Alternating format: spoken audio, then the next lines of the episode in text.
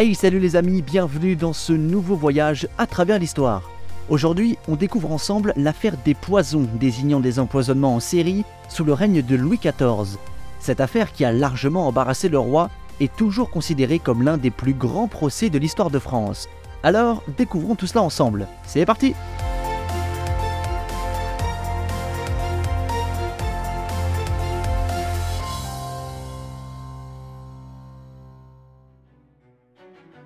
Le 17 juillet 1676, plusieurs milliers d'habitants emplissent la place de Grève à Paris pour assister à l'exécution de Marie-Madeleine de marquise de Brinvilliers.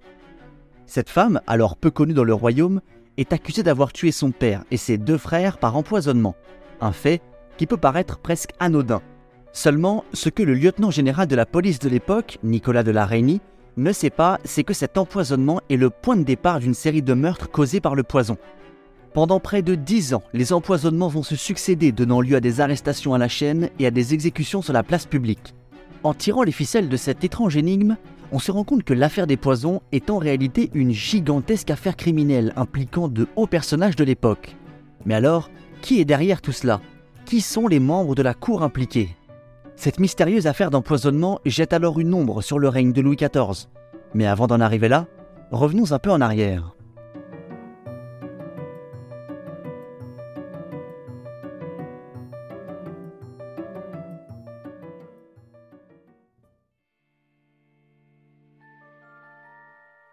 Tout commence en 1672. Cette année-là, Gaudin de Sainte-Croix, officier de cavalerie, meurt.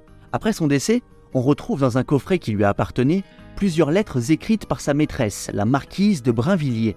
Dans ces lettres, la marquise avoue avoir tué son père d'abord, puis ses frères pour obtenir leur part d'héritage. L'arme du crime Du poison, un mélange entre de l'arsenic et de la bave de crapaud. À peine appelée à comparaître, la marquise fuit en direction de l'Angleterre. Colbert, principal ministre d'État, fait alors tout pour obtenir le retour de la marquise pour la juger. Après des années de cavale, elle est finalement retrouvée le 25 mars 1676 dans un couvent à Liège. Le 17 juillet de la même année, elle est emmenée sur la place de Grève à Paris, là où l'on procède à la plupart des exécutions publiques. L'arrivée de la marquise provoque un rassemblement de milliers de gens. La marquise est décapitée dans l'après-midi, puis placée sur le bûcher. À ce moment-là, personne ne parle d'une affaire des poisons. Nicolas de la Reynie, lieutenant général de la police, a autre chose à faire. Il est notamment occupé à chasser les mendiants de Paris. Ce fait divers n'attire pas vraiment son attention. Il faut également noter que le poison utilisé, l'arsenic, agit comme une maladie sur le long terme et laisse peu de traces dans le corps. Autrement dit, il est parfois difficile de qualifier un empoisonnement de la sorte, faute de preuves. Deux ans plus tard, un nouveau scandale d'empoisonnement éclate. Madeleine de Lagrange, une diseuse d'aventure, une devineresse, empoisonne son protecteur avec la complicité d'un abbé. Dans le fond, cette affaire n'a rien de complexe. Les deux complices sont jugés et l'affaire est rapidement close. Seulement, lors des interrogatoires menés par l'araignée et ses hommes, un petit détail attire leur attention. Ils commencent à comprendre que ces empoisonnements sont les conséquences d'un vaste réseau de commerce criminel de poison. Dans la foulée, l'araignée et ses hommes procèdent à plusieurs arrestations. Louis Degré, qui avait arrêté la marquise de Brinvilliers, parvient à interpeller un alchimiste, Vanins, et sa maîtresse. Degré et ses hommes en profitent pour mettre sous scellé tout son matériel de chimiste. Cette arrestation permet à l'araignée d'obtenir encore des noms, à n'en plus finir. Le réseau paraît sans fin et les arrestations s'enchaînent. Degré met alors la main sur deux femmes, diseuses d'aventure, Marie Boss et Madame Vigoureux. Après une superbe opération d'infiltration, il arrête les deux femmes et les fait parler l'une contre l'autre. Des noms ressortent encore, comme celui d'une femme appelée Lavoisin. Elle est arrêtée par Degré le 12 mars 1679 à la sortie de la messe. La police parisienne est en train de se rendre compte de l'importance du réseau criminel. Dans toute la ville, des empoisonnements ont lieu, tous pour des raisons différentes, mais tous ayant la même origine. Pour couronner le tout, les poisons utilisés sont pour le moins originaux. On retrouve de l'arsenic, du sang de chauve-souris, du sang humain ou encore de la poudre de taupe desséchée. Surtout, cette affaire va prendre une autre tournure. Alors que les individus arrêtés étaient jusque-là des misérables vivant de leurs pratiques douteuses, l'araignée s'aperçoit que le réseau remonte très haut, jusqu'à la cour de Louis XIV. Un réseau que le lieutenant général de la police appelle le commerce des impiétés. Pourtant, il n'est pas au bout de ses surprises.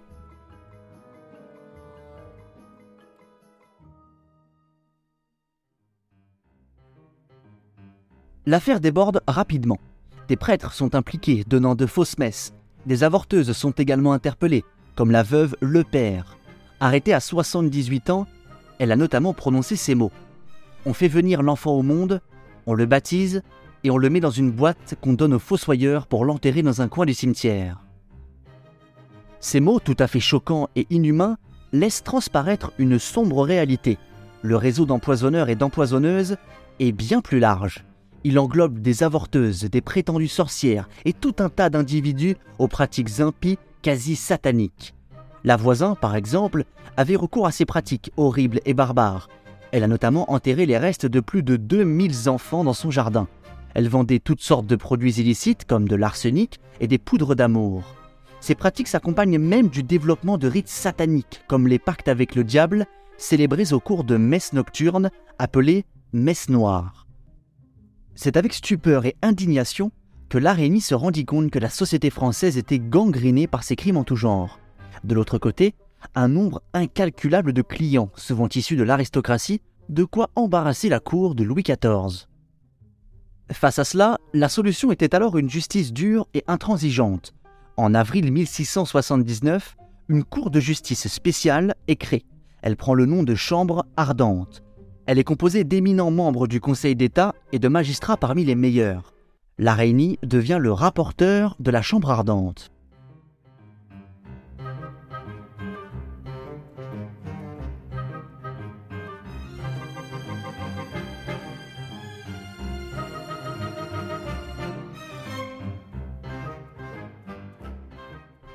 Louis XIV suit tout cela de très près et demande à la Réunie la plus grande fermeté. Et il ne croit pas si bien dire, car les individus arrêtés commencent à dénoncer leurs clients. Des clients issus de l'aristocratie, des clients parfois très proches du roi.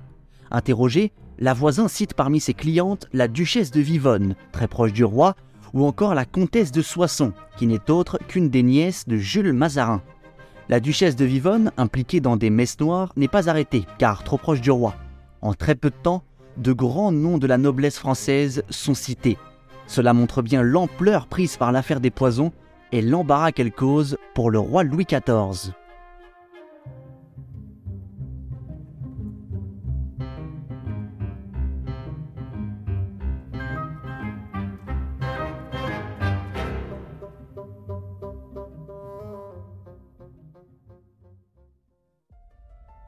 En parallèle, les interrogatoires et les tortures se multiplient, puis les pendaisons et les mises au bûcher.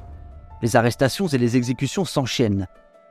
La voisin est brûlée vive le 20 février 1680.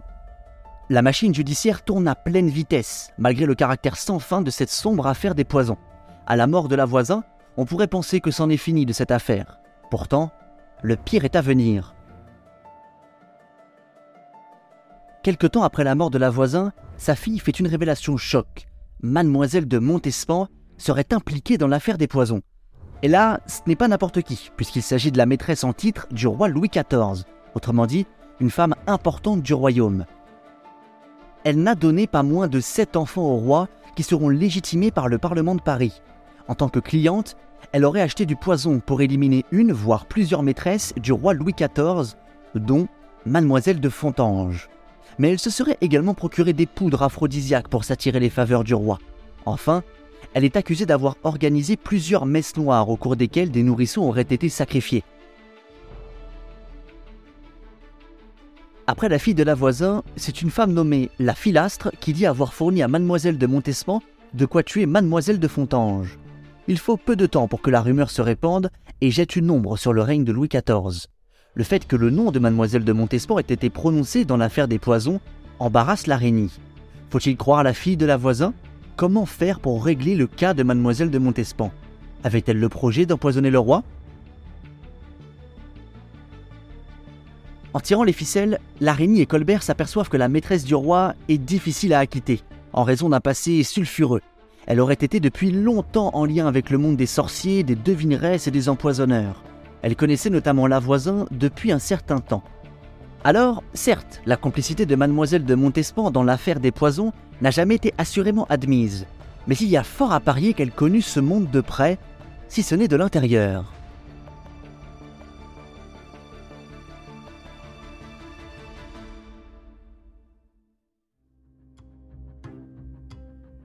Dans toute cette histoire, Louis XIV a une place bien particulière. Le roi de France a toujours voulu que justice soit faite et que ce sombre réseau criminel soit démantelé. Seulement, lorsque sa favorite est inculpée, il revoit son jugement. Il tente d'étouffer l'affaire en exilant des individus qui pouvaient nuire à la réputation de sa maîtresse et par extension à la sienne.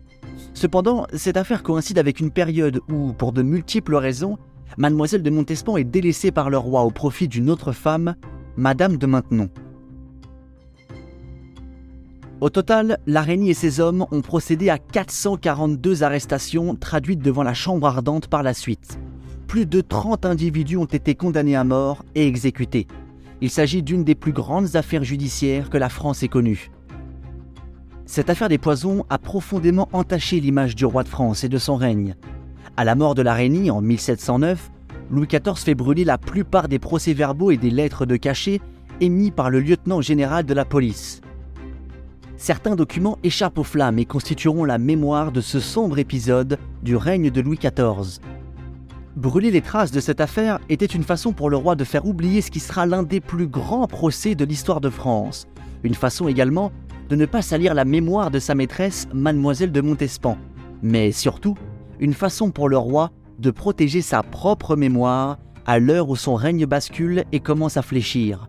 La santé du roi décline, les difficultés économiques s'accentuent et la France est menacée par les puissances coalisées sur la scène européenne. Mais ça, c'est une autre histoire.